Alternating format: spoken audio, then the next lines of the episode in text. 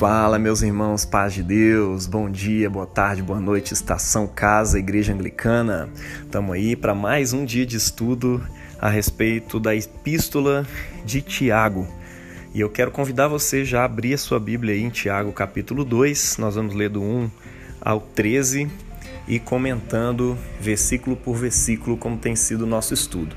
Então, a melhor coisa que você pode fazer é ir acompanhando à medida que a gente vai lendo cada versículo aqui para a gente entender o, o contexto total, tá bom? É mais fácil você entender assim do que só pegar o podcast e ouvir, tá bom? Então pega a Bíblia aí e vamos ler juntos, tá? É, lembrando que o apóstolo Tiago está desde o início da sua carta convencendo seus irmãos de que as provações são um instrumento de Deus para fazer gerar em nós a perseverança, a maturidade, ou seja, para que nós nos tornemos cristãos mais maduros a cada dia. E as provações, elas são tanto externas, no sentido das provações que a gente passa nessa vida, né? doenças, catástrofes, problemas que a gente passa, que são ouro, fogo que refina o nosso ouro, né? E as tentações internas, que não provêm de Deus, mas dos nossos próprios desejos quando eles nos atraem e seduzem. E o fruto dessa sedução é um engravidamento do pecado. E o pecado, uma vez concebido, gera a morte. E em contrapartida, por outro lado, a palavra de Deus nos gera para a vida eterna.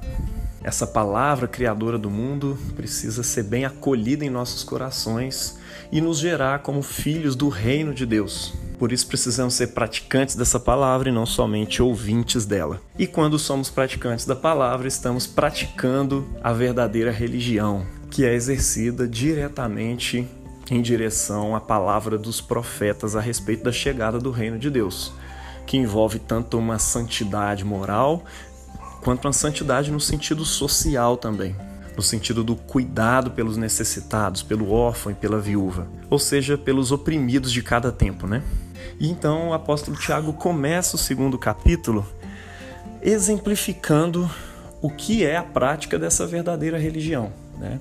Basicamente, a verdadeira religião ela está amarrada à realeza de Jesus, ao entendimento, como eu disse antes, né? o contexto de tudo que os apóstolos escrevem tem a ver com o reino de Deus e com o entendimento de que Jesus é o nosso rei e de que a igreja é uma comunidade que vive a partir da lei régia, ou seja, da lei de Cristo. Então ele começa com um exemplo muito prático de um culto realizado pelos irmãos da igreja, pelos irmãos que se reúnem em torno de Cristo, que reconhecem em Cristo o Messias e Senhor. Veja bem como é que ele começa, né? Meus irmãos, a fé que tendes, ou seja, a confiança que vocês têm em nosso Senhor Jesus Cristo glorificado, veja bem a ênfase que ele dá em Jesus aqui, né? A mesma que o apóstolo Pedro na perícope do evangelho de hoje dá quando Jesus pergunta para eles, né? Quem sou eu para as pessoas? Quem as pessoas dizem que eu sou, né? Aí alguns dizem, ah, João Batista. Outros dizem que tu és um profeta. Aí ele fala, quem eu sou para vocês? Né? A grande distinção da relação que Cristo tem com o mundo e da relação que ele tem com a igreja está no reconhecimento que a igreja tem de Jesus não só como Jesus de Nazaré, ou como Jesus histórico, ou como Jesus que lutou por causas sociais, mas o entendimento de que ele é Cristo, ou seja, Senhor, Messias, o Rei que vem em nome do Senhor, né? de acordo com as profecias, o Messias é isso, ele é o Rei que governa não só Israel, mas o mundo inteiro. Então, Tiago diz: Meus irmãos, a confiança que vocês têm né, no Senhor Jesus, o Messias glorificado, não deve admitir a acepção de pessoas. Ou seja, se vocês consideram Jesus como Senhor, vocês têm que levar as palavras dele a sério. Tiago está contrapondo aqui a prática da comunidade cristã, especialmente nos cultos, mas na vida de modo geral isso deve ser aplicado também, a prática comumente realizada no mundo. Ou seja, a distinção, a discriminação de pessoas.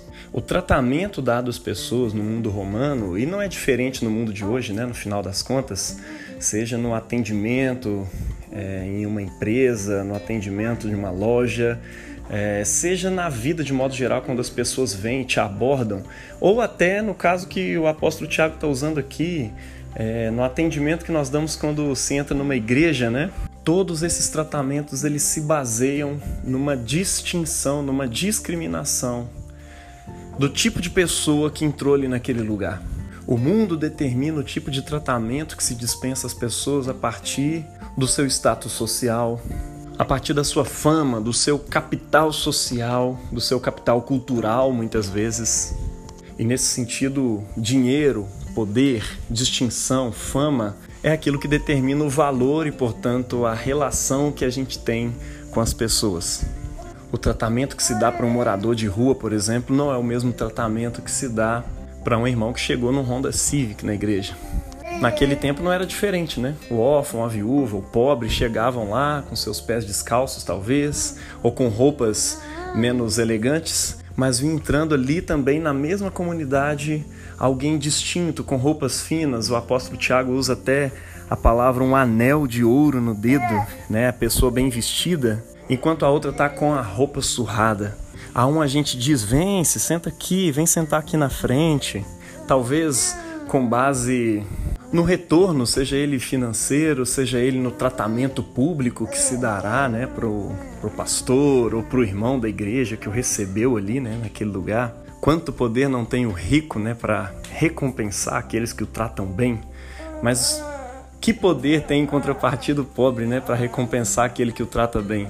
Isso me faz lembrar de um conselho da palavra que nos diz para fazer o bem para o pobre, para aquele que não tem como te recompensar. Jesus diz isso, né?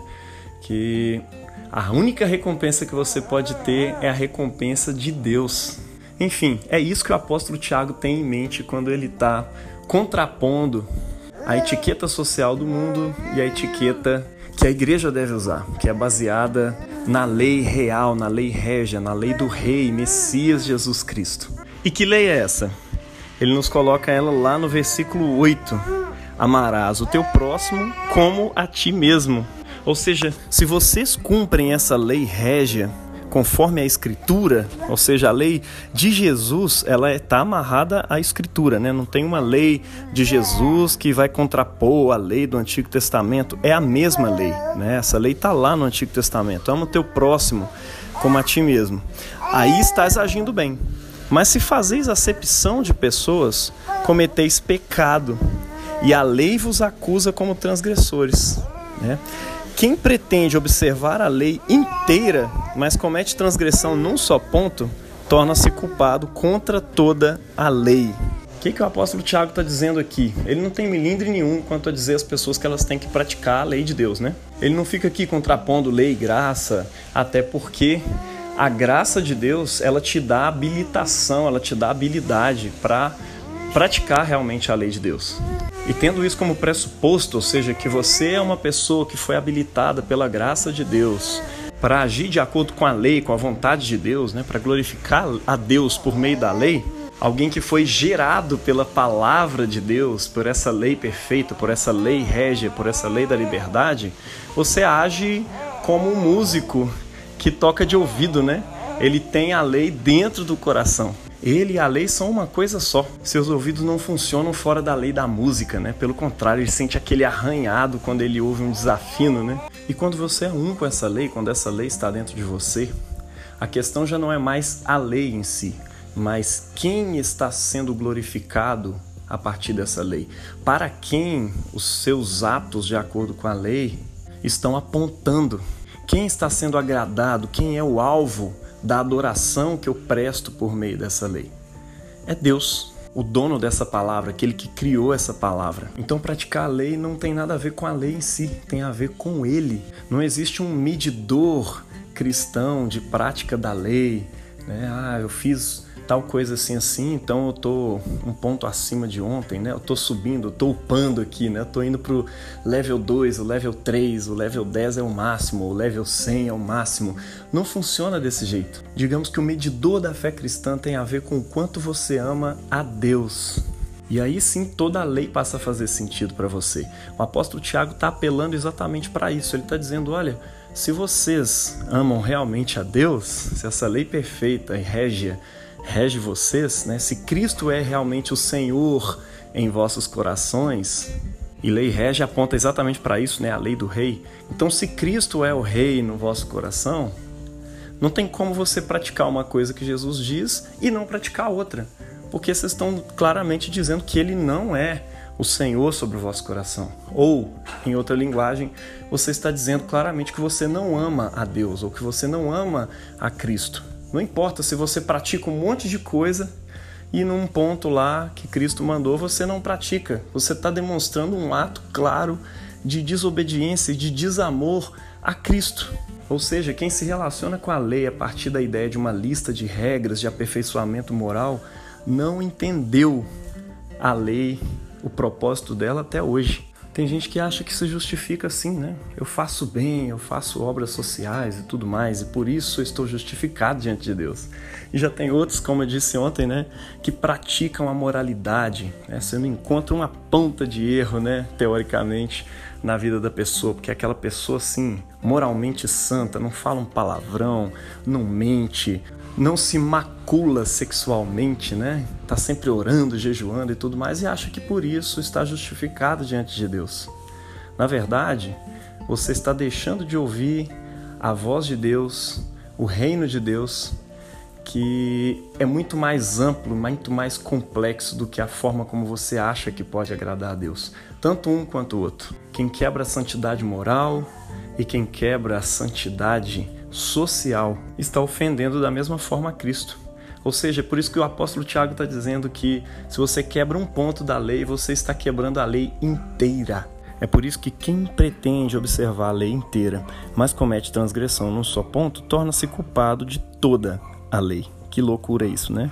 Pois aquele que disse não cometerás adultério, disse também não matarás. Portanto, se não cometes adultério, mas sim o homicídio, te tornas transgressor da lei do mesmo jeito, né? Ou seja, falai e procedei, pois como pessoas que vão ser julgadas pela lei da liberdade, ou seja, pela lei régia, pela lei do rei que conquistou seu poder de rei como morrendo na cruz. A cruz era exatamente o trono de Jesus. É ali que ele toma o poder sobre todo principado e potestade, subjulgando eles na cruz do Calvário. Por quê?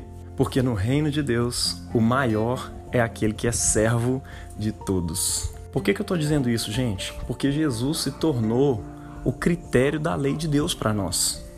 Ele é a verdadeira interpretação e o verdadeiro cumprimento de toda a lei. Você não pratica mais a lei de Deus calculando lá nos textos do Velho ou do Novo Testamento o que você consegue, o que você não consegue fazer para glorificar a Deus. Você a pratica olhando para Jesus crucificado, servindo, o Senhor dos Senhores servindo a humanidade no maior ato de serviço que poderia ter sido feito pela humanidade, dizendo: Eu quero imitá-lo em gratidão. E porque ele morreu por mim, sendo rico, né? Ele se fez pobre por mim. É assim que eu vou tratar o pobre agora. Eu vou entregar minha riqueza para ele. Eu vou honrá-lo como Cristo me honrou sobre a cruz. Eu vou tratar aqueles moralmente mal vistos assim como Cristo me tratou, morrendo por mim, sendo mais vil pecador na cruz do Calvário, para que eu pudesse ser aceito por Deus. E quando ele faz isso me dá o ministério da reconciliação, como diz o apóstolo Paulo lá em 2 Coríntios 7, isso significa que a minha missão é reconciliar as pessoas com Deus.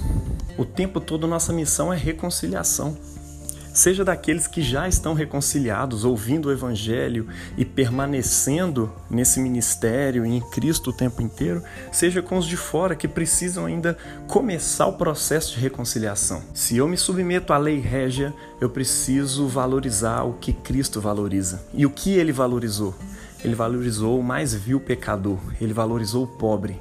Quando Jesus, em seu ministério terreno, valorizou o cobrador de impostos, moralmente dos piores vistos em Israel, a prostituta andando com ele o tempo inteiro, né, comendo com os pecadores, isso precisa dizer algo para nós. Ele era a misericórdia de Deus ambulante, encarnada, andando para todo lado, praticando misericórdia sobre as pessoas. Por isso que o apóstolo Tiago finaliza o texto de hoje, né, lá em versículo 13, dizendo: Pensai bem, o julgamento vai ser sem misericórdia para quem não praticou misericórdia. Ou seja, para quem anda de acordo com a lógica da lei moral, simplesmente, Deus vai te tratar de acordo com a lei moral. E eu vou te dizer um negócio, meu irmão: você sempre vai perder nessa queda de braço com Deus.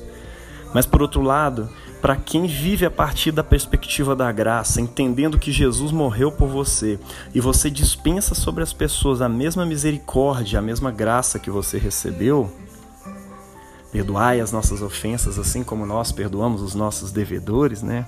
Aqueles que nos ofenderam. A misericórdia, porém, triunfa sobre o julgamento. Ou seja, Tiago está dizendo que para você que trata os outros com misericórdia, Deus vai tratar você com misericórdia. Assim como Jesus nos ensinou, né? Que se nós não perdoarmos as ofensas daqueles que nos ofenderam, tampouco o nosso Pai nos perdoará as nossas ofensas. Enfim, meus irmãos, nós somos um povo regido por uma lei que vai exatamente na direção oposta daquela que o mundo costuma seguir. E você pode observar isso em todos os ciclos, seja nos ciclos mais sociais, que buscam a justiça social de todos os oprimidos e tudo mais. Isso não é levado radicalmente à risca como Jesus nos ensina e como o apóstolo Tiago está nos ensinando aqui. Só quem é capaz de viver essa radicalidade são os filhos de Deus. Nós somos responsáveis por mostrar ao mundo esse amor incondicional do nosso Rei. Aquele que, de acordo com o versículo 5 desse texto que estamos lendo hoje, escolheu os pobres aos olhos do mundo, para serem ricos na fé e herdeiros do reino que prometeu aos que o amam. Por isso não despreze o pobre. Acaso não são os ricos que vos oprimem e vos arrastam aos tribunais? Não são eles que falam mal do nome sublime invocado sobre vós? Não são eles, né, que têm o poder financeiro, o poder econômico, né, para comprar bons advogados, para comprar até mesmo o julgamento dos juízes? Meu irmão, pare de julgar conforme o mundo julga. Passe a julgar conforme o julgamento do Senhor, praticando a palavra de Deus, mesmo quando você não vê que isso está dando resultado. Lembre-se de que você está plantando a semente de um reino que é já e ainda não, mas que em breve vai florescer e as suas folhas vão dar ninho para as aves do céu e para os animais e as criaturas de Deus espalhadas por toda a face da terra. Deus abençoe você na prática dessa palavra e te dê entendimento para praticar ela em todas as áreas da sua vida. Não só na questão do julgamento da pobreza, mas em todas as áreas. Em nome do Pai, do Filho e do Espírito Santo. Amém.